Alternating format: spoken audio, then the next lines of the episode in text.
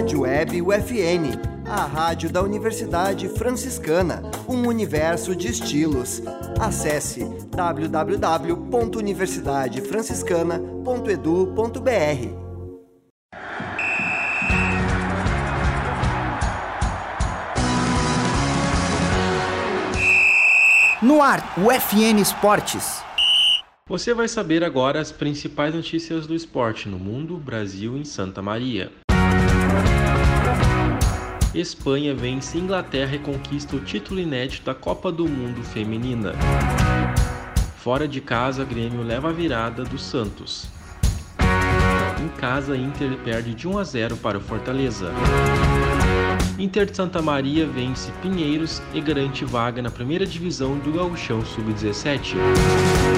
Santa Maria Soldiers vence União da Serra pela Liga Brasil de Futebol Americano.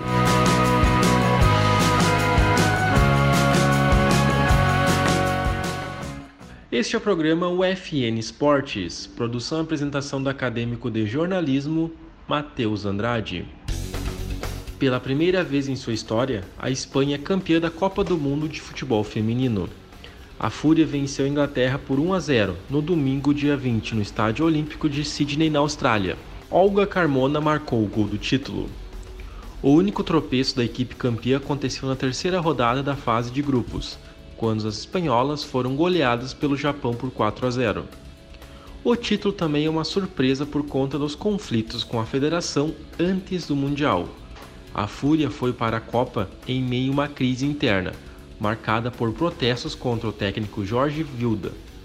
Algumas atletas pediram a demissão do treinador e renunciaram à seleção como forma de protesto. O Grêmio perdeu para o Santos de virada pelo placar de 2 a 1 no domingo, dia 20, em partida válida pela vigésima rodada do Campeonato Brasileiro, a primeira do retorno. Após uma primeira etapa sem gols, o Grêmio saiu na frente logo no primeiro minuto do segundo tempo, com gol de Cristaldo. Aos 18 minutos, Marcos Leonardo empatou para o Santos. E aos 45, já no final da partida, o argentino Jorge Furk virou o jogo para o time da Vila. O Grêmio agora é o quinto colocado na tabela, com 33 pontos. O tricolor gaúcho volta a campo no domingo, dia 27 às 4 da tarde, contra o Cruzeiro na Arena. O Inter perdeu de 1 a 0 para o Fortaleza no sábado, dia 19, em partida válida pela vigésima rodada do Campeonato Brasileiro, a primeira do retorno.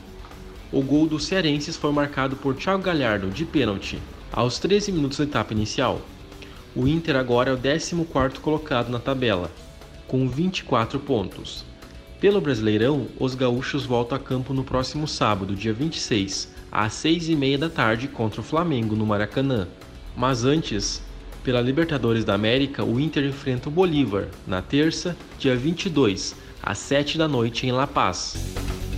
No sábado, dia 19, o time sub-17 do Inter de Santa Maria venceu o Pinheiros, em Taquari, por 2 a 1 e garantiu a vaga na primeira divisão estadual da categoria. Os gols da vitória alvirrubra na partida da volta da semifinal do Gauchão Série A2 sub-17 foram marcados por Otávio e Lorenzo. Na ida, os meninos haviam empatado em 0 a 0 na Baixada. Agora, na decisão do campeonato, o Inter vai enfrentar a Ale Lajeado. O Santa Maria Soldiers venceu a União da Serra por 14 a 12 no domingo, dia 20, em Caxias do Sul. A partida foi válida pela terceira rodada da Conferência Sul da Liga Brasil de Futebol Americano. Com o resultado, o time santamarense chega à sua segunda vitória na competição, o time da Serra Gaúcha começou o jogo marcando 6 a 0. A virada dos Soldiers veio ainda na etapa inicial. No terceiro quarto, o Soldiers decretou a vitória. O próximo compromisso dos soldados é fora de casa, no dia 23 de setembro, contra o Almirantes Futebol Americano em Itajaí, Santa Catarina. Este foi o programa UFN Esportes, na central técnica Clenilson Oliveira e Alan Carrion com a supervisão da professora jornalista Cione Gomes. O programa vai ao ar todas segundas-feiras, nove da noite e sextas-feiras, nove e meia. Obrigado pela audiência. Tchau!